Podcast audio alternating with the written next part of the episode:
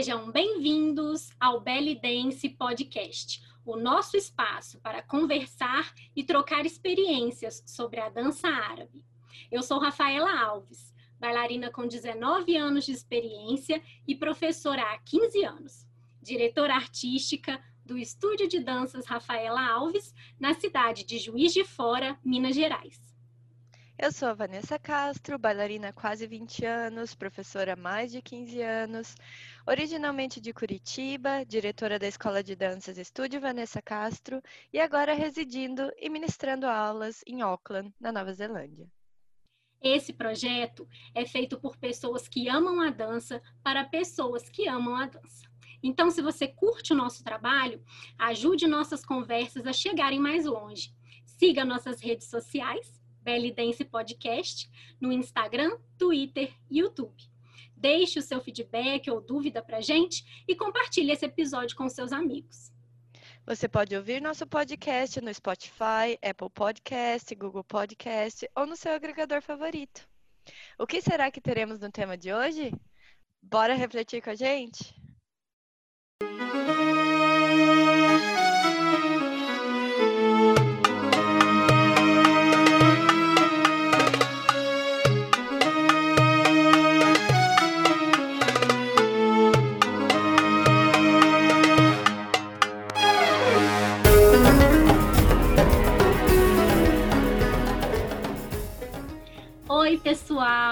Hoje vamos abordar um tema muito importante para o corpo que dança: a consciência corporal. E para conversar com a gente, temos uma convidada super especial. Oi, gente! Olha, quando falo nesse tema, a primeira professora que vem na minha mente, com certeza, é Elis Pinheiro. E hoje nós temos a honra de recebê-la. Elis, muito bem-vinda, estamos muito, muito felizes de ter você conosco. Elis, muito obrigada por dividir seu tempo e seu conhecimento com a gente. Elis Pinheiro é profissional da dança oriental em São Paulo, com 19 anos de atuação como professora e bailarina. Graduada em dança e movimento pela Universidade AMB Morumbi, tem um trabalho fortemente orientado para aplicação dos conceitos de consciência corporal e descoberta do estilo próprio com suas alunas amadoras e também profissionais. Olá, gente. Olá, Rafaela. Olá, Vanessa.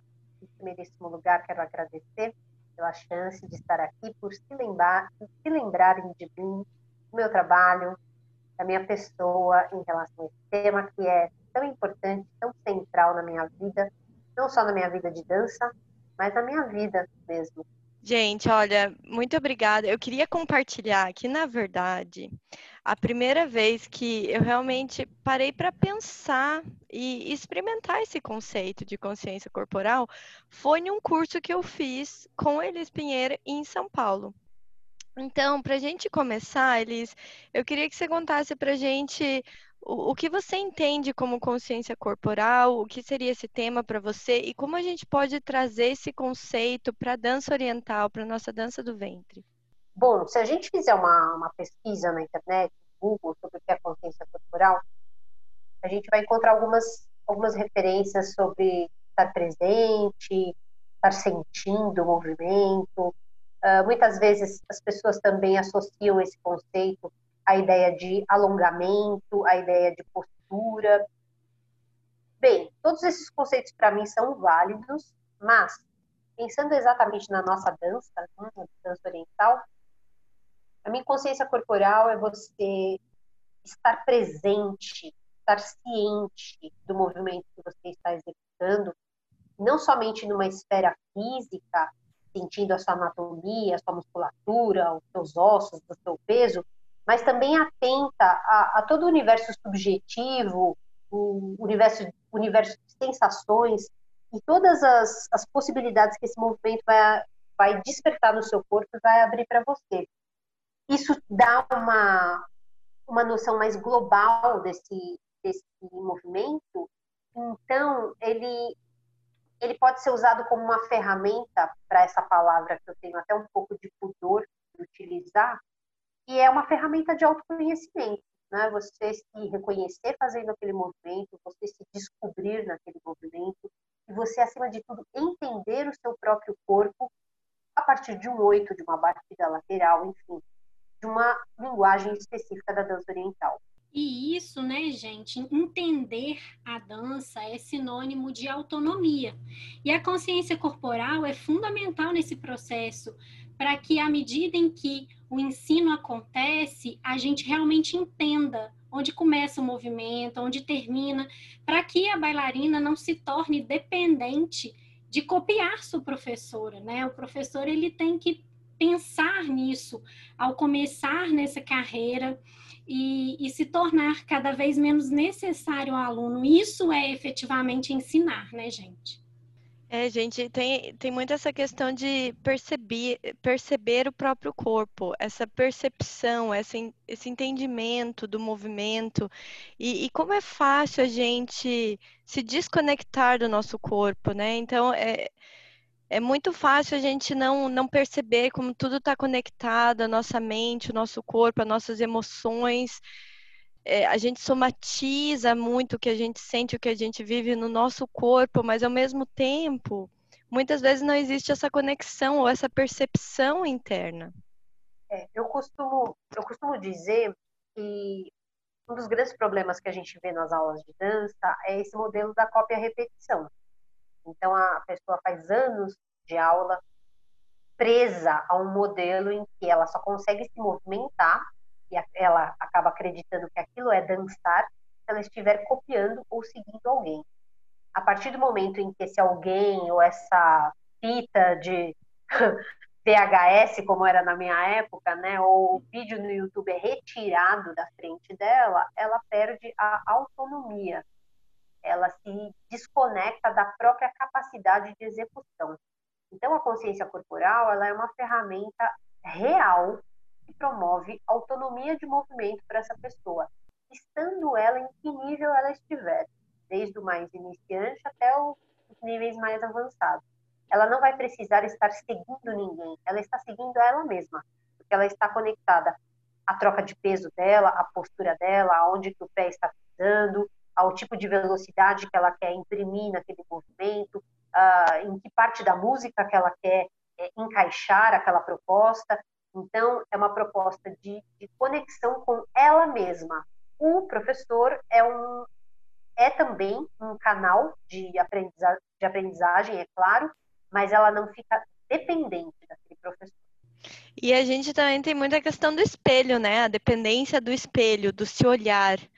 Então, é, muitas alunas estão focando o, o, processo de aprendizagem em ver a imagem refletida no espelho, mas sem estar tá percebendo o que está acontecendo de verdade no, no, movimento. Então, a gente sempre tem isso. Ah, agora vamos fazer a coreografia de costas para o espelho. Daí aquela reação, não, meu Deus. É um terror, né?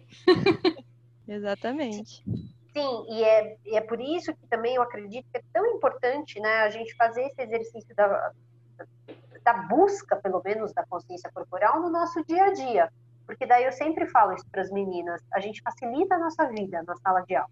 Se a gente chega na sala de aula completamente desconectada, como você disse, né, Vanessa, do, do, das, das habilidades e das capacidades do corpo e de quem a gente é, a gente vai ter duas tarefas, que vai ser aprender aquela linguagem específica e, além de tudo, ter que aprender a se conectar com o próprio corpo, né? Agora, se no meu dia a dia eu tento me perceber como eu ando, se eu tento ficar atenta como eu carrego um peso, como eu pego uma bolsa do chão, né? como eu faço as mínimas ações do, do dia a dia, percebendo que sou eu e como sou eu fazendo essa ação, eu já vou ter esse, esse canal já ligado né, para fazer a mesma coisa numa aula de dança do ventre, por exemplo. Exatamente. E isso é um, é um ponto muito importante, porque na verdade a nossa expressão e o nosso resultado na dança, ele vem muito de uma extensão de como a gente é no dia a dia, nossa postura no dia a dia. Então não adianta você ter uma, uma postura curvada, é, durante o dia todo, e daí você vai esperar que em uma aula de, de dança de uma hora você vai ter uma postura linda e maravilhosa e ereta. Né? É, então, aí você quer ter elegância para deslocar, para ler um taxim, né? Se você não, não tem o costume, se seu corpo não sabe aonde ele tem que estar, né? eu sou uma pessoa, às vezes, vista, né, assim, como professora brava, né? A gente vai ficando mais velha, a gente vai ficando mais mole, né? Mas, mas ainda eu tenho, eu tenho essa visão, assim, né? Essa imagem, aliás. Mas eu costumo falar para as pessoas, gente, não importa se você é profissional, amador, aspirante a profissional, não importa. Se você quer dançar em algum momento, você é bailarina 24 horas por dia. No sentido Exatamente. de que você tem que ter esse comprometimento com o seu corpo. Não dá para a gente ter essa atitude irresponsável de não prestar atenção na nossa postura é, 22 horas e meia né, do dia, e daí naquelas uma hora e meia de aula você quer arrasar no corpo, uhum. na postura. Isso, isso, não existe, né? Sinto muito, não existe. Né? Então, é, é realmente é um comprometimento individual. E, e, isso pode, a dança, né, ela pode ser um mecanismo justamente para trazer isso. Então, a gente vê muito de, de alunas iniciantes, por exemplo, que, que, que tem um feedback que depois que elas começaram a dançar, elas estão muito mais elegantes, mais bonitas, mais radiantes, com a postura mais ereta, porque daí é a dança influenciando no dia a dia, o que é muito interessante, é aplicando o que aprendeu na dança, trazendo para o dia a dia e mudando completamente ali a postura e a relação com o corpo. Sim, e é uma via daí de mão dupla, né? Porque o dia a dia interfere na aula de dança e é ótimo esse treino do dia a dia e vice-versa, como você disse, né? Então é. é. um corpo só, é um corpo só e, e, para o bem e para o mal. Eu costumo sempre falar isso, né? É, então tudo que você construir vai ser útil no seu dia a dia e vice-versa. E tudo aquilo que você for desleixada e irresponsável também. Né? Exatamente. E Elis, conta pra gente como que você começou nessa jornada de autoconhecimento, quais foram as suas influências, né? Quando você descobriu esse conceito na sua dança, começou a aplicar nas suas aulas, nos seus cursos, como que foi isso? Olha, é, foram muitos os, os, motivos, mas eu posso, acho que até de uma maneira didática, aqui, elencar dois deles. Bom, a, a primeira grande influência para que eu seguisse esse caminho foi definitivamente a minha primeira professora, que é a Marise Piva, que é uma profissional do corpo, né, do movimento, e não somente da dança oriental. É, quando eu entrei para fazer aula com a Marise aqui em São Paulo, no SESC, né, naquela diversidade que é o SESC, numa uhum. turma gigantesca, com muitas alunas, e enfim, a Marise tinha uma condução muito consciente, muito responsável para trabalhar com aquela diversidade, mulheres mais velhas, mulheres mais jovens, mulheres com todos os tipos de corpo. E eu achei que aquilo fosse dança oriental, que em qualquer lugar que eu fosse aprender dança oriental, eu teria aquele tipo de aula, porque era aquela foi a minha primeira referência. E foi muito chocante para mim, quando daí eu comecei a transitar em outras aulas, eu ver que não tinha aquele mesmo cuidado da Marise, né? Então ela, uhum. ela foi uma pessoa central para plantar essa semente em mim. Mas é, eu comecei a contar essa história, inclusive, somente agora, na, com essa história toda de quarentenas, de live e tal. Era uma coisa que eu não falava a meu respeito, porque às vezes a gente fala algumas coisas e fica parecendo sensacionalismo, né? Da, uhum. da impressão de que a gente está aumentando o conto. Mas eu, eu fui uma pessoa afastada de toda e qualquer atividade física até os meus 16 para 17 anos de idade porque eu tenho um seríssimo problema de coluna. E Olha esse isso. problema. Gente! Pois é. É, eu, eu não conto. A gente te vê dançando e nunca imagina, né? O que a gente mais vê é a coluna mexendo, né? É. Então, eu achei importante, né? É, eu, contei essa história numa live recentemente, mas eu achei importante até falar, porque para a gente começar a quebrar também uma série de paradigmas aí que a gente cria, né, na, e as alunas também criam, ah, eu posso, eu não posso, essa dança é para mim, não é, né? Enfim. Então, se eu fosse seguir é, o, o andar das coisas na minha vida, eu jamais seria uma profissional de dança, porque esse problema de coluna, o que, que era? Além da escoliose, de muitas dores do crescimento que eu tive, eu sou uma pessoa que nasci com um pedaço de uma vértebra voltando. Então, uh, os médicos não sabiam, no meu processo de crescimento, se eu fosse submetida a algum tipo de impacto, o que isso poderia reverberar na minha coluna. Então, eu fui totalmente afastada de qualquer prática corporal. Eu fui aquela criança e adolescente dispensada uma vida inteira da educação física, só para vocês terem uma ideia. Nossa. Então, quando eu comecei, quando eu fui liberada, né, e eu sendo uma sagitariana muito intensa com as coisas que eu sou, eu já fui mergulhando nas coisas. Só que, mesmo com a minha intensidade toda, eu tinha esse, esse pé atrás de que eu tinha que ter cuidado com o meu corpo. Então, foi por conta de uma limitação, vamos assim dizer, que eu, desde o meu começo de aprendizado, eu tive esse, vamos dizer, excesso de zelo, excesso de respeito para comigo mesma. Tá? Uhum. Né? Então, tudo que eu ia fazer, eu queria saber da onde que era para tirar força, porque eu não poderia me dar ao luxo de colocar força em lugar errado na minha coluna. Então, então foi uma construção muito pessoal mesmo. E aí, com o tempo, eu fui, me, eu fui me, me capacitando, né? Eu fui me fui estudando, fui fazer a faculdade, a, a graduação, depois fui estudar né, a, a Escola de Reeducação do Movimento Vivaldo Bertazzo, tal, foram coisas que foram agregando conhecimento nessa atitude, atitude individual que eu já tinha. Então, então, por isso que é tão forte no meu trabalho, porque tem a ver com a construção da dança oriental no meu corpo. Elise, isso que você está falando é tão importante, né? Porque quando a gente se torna professor, a gente não tem noção do corpo que chega para a gente em sala de aula, né? Muitas pessoas não falam, né? Por mais que, que a gente precise de uma liberação médica e comum para a prática de qualquer atividade física, mas muitas pessoas não contam as suas histórias. Então, se a gente, como professor, não se preocupa em cuidar daquele corpo que entra, né? Como que a gente também pode prejudicar, né? Como que essa falta de conhecimento, essa falta de responsabilidade mesmo, quando a gente fala de, de dar aula, né? Uma profissão. Então, isso também serve de alerta, né? Para que a gente tome muito cuidado com isso, porque pode até entrar na sua sala de aula uma pessoa que não tenha nada e ela pode desenvolver uma patologia se ela não for bem orientada. Então, isso é muito legal. É, e, e, e, toca muito nessa questão de respeito ao corpo, né? Uhum. Então, eu gostei muito do teu depoimento, Elis, da tua história e, e, de ver como você respeitou o teu corpo, né? Então, você buscou a atividade física, você buscou se aprimorar, mas sempre tendo aquele respeito. E, e muitas vezes a gente esquece de respeitar os sinais do corpo, né? Então a gente vê muitas bailarinas ou alunas, né, que, por exemplo, estão com uma lesão e continuam dançando, continuam insistindo.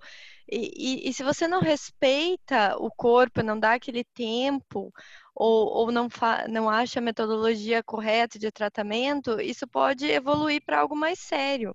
Então, a gente sempre tem que ter essa consciência de, de respeitar nosso processo, é, de procurar bons profissionais, né, como, como bailarina.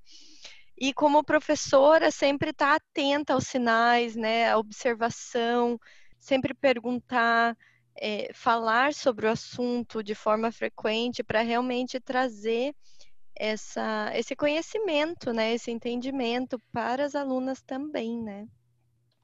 Até eles puxando o gancho, é, uma coisa interessante que eu tenho percebido é, aqui na, na, Nova Zelândia e na Austrália, eu já ouvi isso várias vezes e é uma coisa que eu não estava acostumada a ouvir no Brasil, que é a questão assim: ah, eu estou fazendo aula com a professora X porque a dança dela é boa no meu corpo. Ah. E, o, o que é algo é bem interessante, porque então me fez pensar que então algumas professoras, a dança delas não não não está fazendo bem para o corpo delas. E, e por que seria isso, né?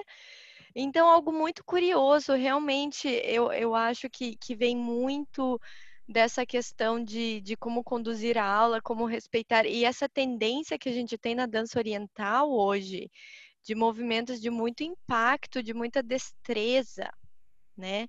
Você, o que você acha assim dessa, dessa relação, Elis, é, da, da, da, dança hoje que a gente vê dessa tendência de movimentos de impacto, destreza e, e a relação disso com com o corpo de bailarinas que muita, muitas vezes não estão preparadas, de alunas que não estão preparadas para isso, né? E esse conceito de ah, a dança tem que ser agradável para o meu corpo. Olha, é, é bastante conflitante, porque eu acho que a gente está passando por um, um período já, já vem de alguns anos de bastante desenvolvimento dentro da, da dança, no mercado da dança, em que essa modalidade que nós fazemos, da dança oriental, ela foi se expandindo em vocabulário, em repertório, né? ela foi sendo foi feito um download assim, né, de, de, conteúdos nos últimos anos. E isso era inevitável, porque é, eu acho que faz parte do processo, de, inclusive, de globalização da dança oriental. Né? A dança oriental hoje ela não é do, do mundo árabe, na minha, na minha humilde concepção, ela é das mulheres que estão no mundo. Né? E essa mulher, ela está na Nova Zelândia, ela está no Brasil, ela está no Egito e ela está em todo, todo lugar. Então, essa expansão para corpos muito múltiplos ela trouxe isso de maneira. É, é, não teve como fugir disso. Expandiu o vocabulário. E aí expandiu para todas as formas de entendimento desse vocabulário. Então, em algumas partes do Ocidente, a forma como as pessoas entendem a execução da dança e do movimento tem a ver com velocidade, com virtuosismo, uh, com força, com fusão, com uma série de coisas. E e aí, ótimo, eu não tenho nada contra isso, acho que isso é, é, é muito legal para o mercado. Pero, aí a gente tem que tomar cuidado com uma coisa.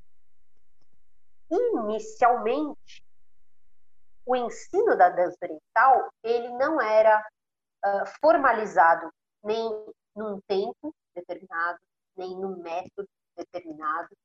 E existia um apelo uh, isso pode ser questionado ou não, mas de que ele, de que essa dança e esse ensino era conectado ao corpo da mulher, né? é uma dança, entre aspas, para todas as idades, para todos os corpos. Esse foi um slogan da dança oriental durante muito tempo. Sim. Mas aí, quando a, gente vê esses movimentos, será que vai dar para continuar usando esse slogan, que é para todos os corpos e todas as idades? Né? Então, talvez esse conflito ele faça parte de um momento que é, é, é precede um outro momento. A gente está na reflexão. Né? É, será que a dança do ventre ela vai ser tão democrática daqui a 20 anos? Né? Uhum. Ou ela vai ser mesmo, ela vai ter que ser orientada para uma organização em anos? Porque é o seguinte, para você abrir um espacate, dançar um Iraque muito louco, entendeu? Não vai dar para a pessoa achar que ela vai chegar no intermediário em dois anos. Não vai dar. Tá? Exatamente. Então, é, é, é, um processo, é um processo de, de, de desenvolvimento que a gente está passando. Tá? Inclusive, atraindo um público que é mais jovem até para dança. Quando você olha esses festivais de fora, festivais do leste europeu, os festivais da Ásia, tem uma participação de uma massa de mulheres mais jovem do que a gente vê, por exemplo, na América Latina, praticando dança oriental. Na América Latina, a gente tem um público, a gente não vê muitas meninas de, de né, sei lá, aqui no Brasil, pelo menos, a gente não vê meninas tomando conta da, da, da sala de aula, 16, 17 anos. Geralmente, pelo menos aqui em São Paulo, o que, que a gente vê no nível iniciante? 25, 30, 30 e pouco.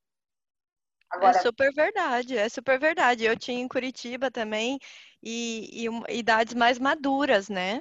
E, e aqui na Nova Zelândia. E aqui na Nova Zelândia aqui mais também. Uhum. Mulheres mais maduras. É, e aqui né? na Nova Por Zelândia quê? até mais, gente... 30, 40, 50, e, e realmente essa dança nova não, não é adequada para o corpo delas, né, nesse momento, para a preparação corporal, para o dia a dia que elas têm. Então, gente, a minha questão é: será que nós, bailarinas de dança do ventre, estamos preparando o nosso corpo para dar conta desse, dessa nova movimentação?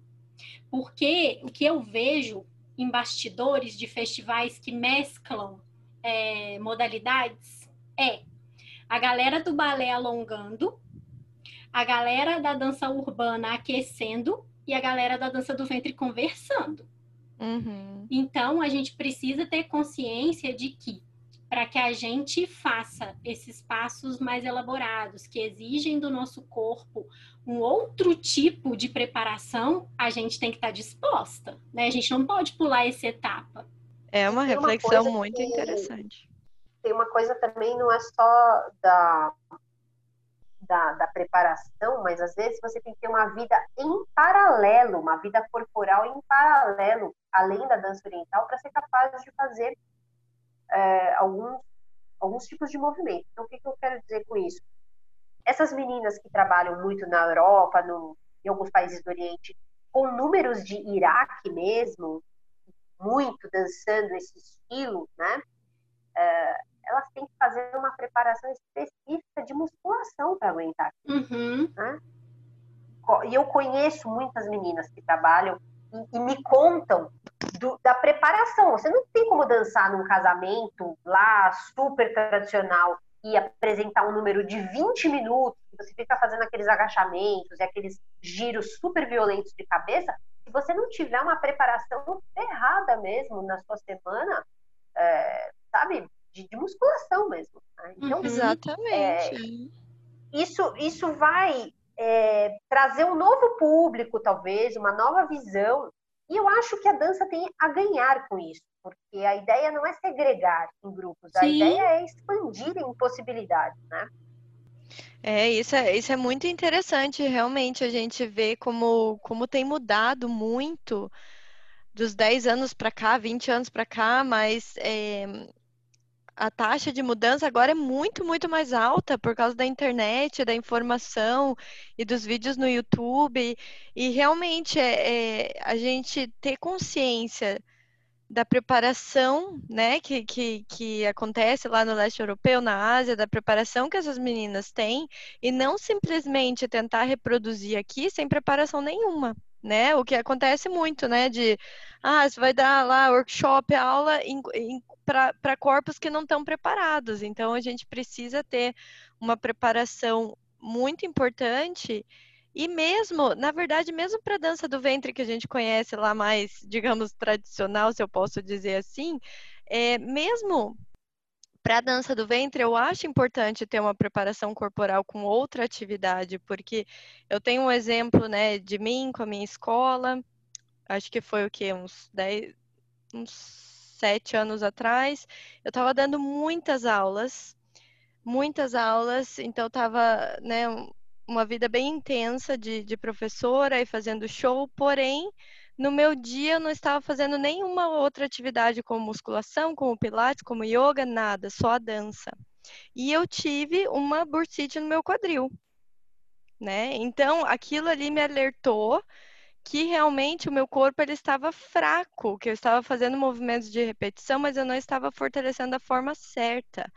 E eu comecei a buscar alternativas, fiz o tratamento e comecei a fazer um fortalecimento muscular, porque isso também é muito pessoal, né? Tem pessoas que já têm uma musculatura mais forte, tem pessoas que têm tendências a ter lesões em certas determinadas partes do corpo, de acordo com enfim, tá, a própria característica genética da pessoa. Então, eu fui descobrir o que que tinha que funcionar para o meu corpo e o que eu precisava fazer para poder ter aquela quantidade de aulas e, e de shows que eu precisava fazer no, no momento.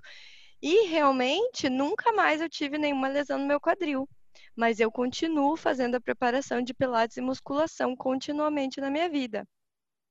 Então, é, vem muito também do autoconhecimento, do conhecer hum. o seu corpo e o que você precisa trabalhar não é mesmo? É, e, e consciência corporal também está muito ligada à questão dos seus limites, né? O que que funciona para você, o que que o seu corpo aguenta fazer. A gente, eu gosto muito de dar esse exemplo quando a gente fala de cambrês, né? Tem bailarinas igual a Vanessa, por exemplo. Ela vai lá embaixo. E, e eu sou uma bailarina que sinto dor. Então eu sei que eu nesses momentos em que a música pede um cambrezão, eu tenho que fazer de uma outra forma. Então, o que, que eu fiz? Investi muito nos cambrés laterais, que são confortáveis para mim. Então, a gente ter consciência corporal também é entender o que o seu corpo pode te dar e os seus limites e, e respeitar isso, né, gente? Tem uma coisa muito muito interessante, assim, que às vezes o conceito de consciência corporal, as pessoas acham que é um curso que você vai fazer, sabe? É um, é um, é um módulo, né? Um tópico separado. É um tópico, e aí ela vai fazer aquilo e ela vai, sei lá, ela vai saber aplicar, né? E eu falo isso até meio rindo, porque isso às vezes é vendido no mercado dessa maneira, né? E não, a consciência corporal é, ela tem a ver com uma atitude individual. E essa atitude ela vai permear todas as suas ações, e não somente a execução de um oi para cima, né? Porque tem a ver com a maneira como você alonga na aula. Você não vai fazer qualquer alongamento. Você não vai fazer um alongamento conversando. Você não vai fazer um alongamento padrão, que é o mesmo em todas as aulas. Né? Por exemplo, dando aqui alguns, né, alguns exemplos. Então, é isso, é um aprendizado constante, porque o que o nosso corpo tem a nos dizer não tem fim, porque a cada dia a gente acorda diferente. Né? Você dormiu diferente, a gente sabe disso. Dormiu, dormiu mal, poxa, isso já interfere no seu dia, isso já vai interferir no seu movimento.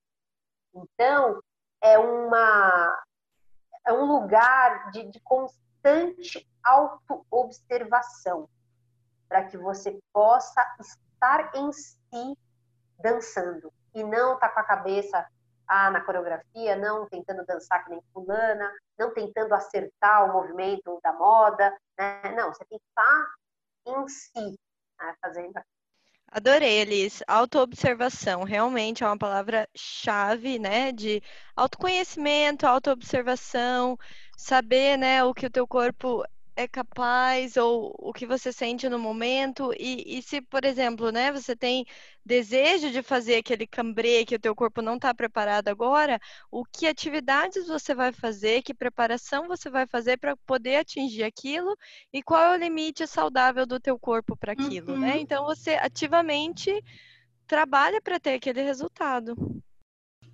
Elis, conta para a gente se você tem algumas dicas para bailarinas de como aplicar esse conceito, né? E, e dicas tanto para a gente como bailarina, como para as professoras mesmo, de como trabalhar nesse aspecto, desenvolver isso na gente e nas nossas alunas. Olha, essa é uma, é uma pergunta recorrente né, na minha vida, porque muitas vezes a pessoa é como se ela não compreendesse de maneira racional a importância disso, mas o corpo dela sente. Quando você apresenta uma aula de dança do ventre com conteúdos de consciência corporal, ela pode não conseguir destrinchar esses conteúdos e explicar o porquê que aquilo fez sentido, mas ela entende no corpo. E aí é muito comum a pessoa falar, será que eu me matricular no, curso de yoga, vai me dar mais consciência corporal? Será que se eu fizer uma aula de pilates, né? Então, o que eu costumo dizer é o seguinte: não vai ser uma técnica específica que vai te conferir consciência corporal. Né? Não é não é permanecer no asana do yoga que te dá consciência corporal. Né? É a sua atitude diante daquele asana que te dá consciência. Né? Então, claro, algumas linhas de estudo do movimento, como é o caso do yoga, do pilates, elas têm uma, uma dinâmica de aula, às vezes até mesmo pela é, repetir menos, é, fazer menos movimento, perdão, repetir mais vezes o mesmo movimento, essa dinâmica nos auxilia. Então, sim, nós podemos às vezes buscar coisas fora, além da dança oriental, para nos auxiliar mais conscientes de que é, é, não é um. É bem isso, né? Não é um curso que vai te conferir essa habilidade. Essa habilidade tem que partir de você. E aí, nesse caminho individual, a primeira coisa é foco, atenção e paciência. E já começa por aí. Para mim já é super difícil, né? Foco, atenção e paciência. as pessoas chegam na aula querendo dançar muito rápido, é, fazer muitas coisas em pouco, pouco espaço de tempo. Né? Então, elas chegam querendo focar em tudo e elas não focam em nada. Então, para quem quer construir esse caminho, é, sendo professora ou sendo bailarina, comece a, a aprofundar o olhar para aquilo que você já tem e não fique buscando coisas novas para colocar no seu corpo. Né? O que é aprofundar esse olhar? É olhar com foco, com atenção, com paciência, é, descobrir se, por exemplo, será que um oito para cima mesmo, será que esse assunto está bem acabado na minha vida? Será que está tudo certo? Né? Às vezes, quando você começa a cavar, você vai descobrir que não. O que é cavar? É, é, é trazer braços novos, é mudar a velocidade, é, é trabalhar esse oito em músicas que você não está acostumada, enfim, é tirar da zona de conforto. E aí vem esse segundo, esse segundo conceito, tem muito a ver com a consciência corporal. Né? A, a gente se acomoda em lugares muito loucos, às vezes em lugares até de dor, de desconforto. As pessoas se acostumam com isso, pela profissão, pelo estresse do dia a dia. Então, para você trabalhar com a consciência corporal, você está disposta a sair desses lugares, conhecer uhum. novos lugares. Porque, inclusive, você pode se surpreender e descobrir que determinadas coisas que você achava que era difícil, era chato, não era muito legal, de repente você tem uma afinidade com, essas coisas que você nem sabia. Né? Então, é, dentro de tudo que eu posso falar, né, dentro desse, desse assunto que permeia a minha vida, de fato, né, uhum. eu, eu desejo para mim e para todo mundo, né, foco, atenção e paciência. Esse é um caminho para um aprendizado mais consciente e mais autoral, né? Porque o trabalho de dança, o trabalho de consciência corporal tem a ver com você descobrir aquilo que é próprio seu, não é do outro. É algo que é só você que pode é, expressar. Né? Ótimo, Liz. Isso é, isso é ouro, né? Com certeza. E, e parece tão simples, né? E a gente não, não aplica muitas vezes, ou não, não tem aquela consciência, essa questão de olhar para dentro, de revisitar os movimentos, até porque nós mudamos tanto como pessoas mesmo. É, em poucos anos. Então, aquilo que, que era uma certeza cinco anos atrás, hoje não é mais, né? Então, revisitar aqueles conceitos, aqueles movimentos, para, como você falou, né, tirar da zona de conforto para você se descobrir e descobrir no que você é boa, né, ter essa questão mais é, autoral, né, a partir do, de, do autoconhecimento. Eu achei muito, muito bacana essa dica. Até lembrando assim de coisas pequenas e práticas assim do, do curso, uma coisa que me marcou muito que eu lembro até hoje é a questão do pé, né? Os pés no chão e o sentir o peso no chão e a questão que você falou para a gente dos sapatos, né? E que era um ah. absurdo, né? Que é um absurdo que os sapatos femininos eles têm o bico extremamente fino, contraindo o nosso pé, os nossos né, dedos dos pés lá, deformando o nosso pé, né? E, e perdendo todo o apoio do chão que é tão fundamental né? E, e, eu lembro que com isso eu comecei, eu também eu, eu usava sapatilhas muito apertadas para o treino e eu comecei a usar sapatilhas mais abertas que dessem mais liberdade para o meu movimento e eu consegui sentir muito mais estabilidade. E agora eu, eu repenso muito quando eu vou comprar sapatos, aliás, eu não compro sapatos de bico fino por causa de você, olha só. Olha só! Você vê que você mudou a vida de Vanessa Castro. Gente, é muito Adorei. engraçado. Eu odeio gente, mas é muito injusto agora. mesmo, né? Isso da gente ter que usar um sapato apertado. Eu não uso porque não aguento. Por causa desses anos todos de dança, o pé da gente não aguenta mais. Eu decidi na minha vida que eu não vou sair de casa para trabalhar o dia inteiro sentindo dor. Então eu sou rainha do tênis, porque é aquilo ali que me traz conforto. então é isso, sabe? A gente precisa cuidar da gente também, né? E, e sair né, do, da, da, do imposto da sociedade, né? Que às vezes você uhum. reproduz algo que não faz bem para o teu corpo. Por que, que você tem que reproduzir aquilo se você não, não, não faz bem para você, não é mesmo? Isso vem para dentro da sala de aula, né, gente? É ali, igual vocês falaram muito isso da gente se perceber, é perceber o que faz sentido para a gente ou não, né? É, a, a, o momento da dança ele pode ser um momento muito empoderador, né? De você se perceber mesmo e perceber nuances suas que você até então não tinha, não sabia, às vezes você não conhecia alguma coisa. A dança traz um caminho muito bonito nessa questão do, do autoconhecimento mesmo, que às vezes vai até além do corpo, né? Elis, oh, obrigada. Olha, foi incrível. Muitas dicas, muita reflexão. É, muito obrigada por compartilhar todo esse conhecimento. E se vocês, né, que estão ouvindo a gente, quiserem é, aprender um pouco mais desse tema, sigam a Elis nas, nas redes sociais, ela tem muito material aí. E, e, tentem aplicar esses conceitos, né, na vida de vocês, na dança de vocês, e daí conta pra gente é, o que, que vocês acharam e se tem alguma diferença. Dever de casa vai ser pensar nessas três palavras: foco, atenção e paciência. Elis, muito obrigada. Foi realmente assim uma aula. É um prazer, uma honra ter você aqui com a gente. Poxa, gente, quero agradecer demais porque a dança, eu acho que é, ela precisa de, ati de, de atitudes, né, iniciativas como essa, de para que a gente possa expandir mesmo né, a, nossa, a nossa visão e o nosso conhecimento.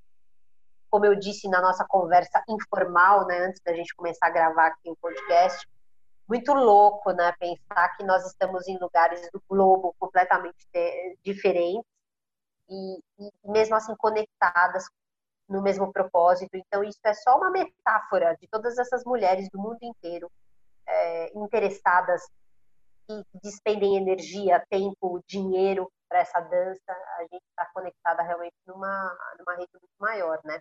Então, quando o meu trabalho é chamado, né, quando eu sou chamada para falar, eu me sinto participante, eu me sinto ativa, eu sinto, eu me sinto parte desse, dessa rede tão maior do que o meu trabalho, maior do que mim mesma, né? E, e só uma dica, né? Não, não, é, não é uma dica exatamente, é uma, só uma ponderação aqui final. É, tudo isso que eu falei, né? Dessa, dessa nossa tentativa de se conectar com a consciência corporal, é, não é um caminho fácil, né? Então não é falando assim, ah, as pessoas não fazem isso porque elas são preguiçosas, né? Porque elas não querem. Não, a, a gente tem, tem que querer, né? Mas acreditem, meninas, quando a gente começa a se descobrir nesse caminho, é, a gente não quer mais, sabe, não quer mais fazer aquela aula mecanizada, aquela aula em que você está desconectado do seu corpo, e principalmente aquela aula em que a professora não está atenta ao indivíduo que você é, né? A saúde do seu corpo, ao seu propósito ali. Então, é um caminho desafiador, mas é, ele é de muita ele é de muita satisfação, ele é de muito é de um crescimento, de uma autoconfiança muito grande. É isso que eu posso dizer para você. E é um caminho jeito. sem volta, né? Eles depois que você abre essa conexão, essa percepção, isso vai ficar com você para sempre. É maravilhoso. E não tem jeito melhor de encerrar esse podcast do que com essa mensagem tão linda de que sim, a gente pode, né? Elis, muito obrigada. Obrigada a todos vocês que ouviram a gente e até o próximo episódio. Beijo. Beijo. Beijo, gente. Tchau, tchau. Obrigada.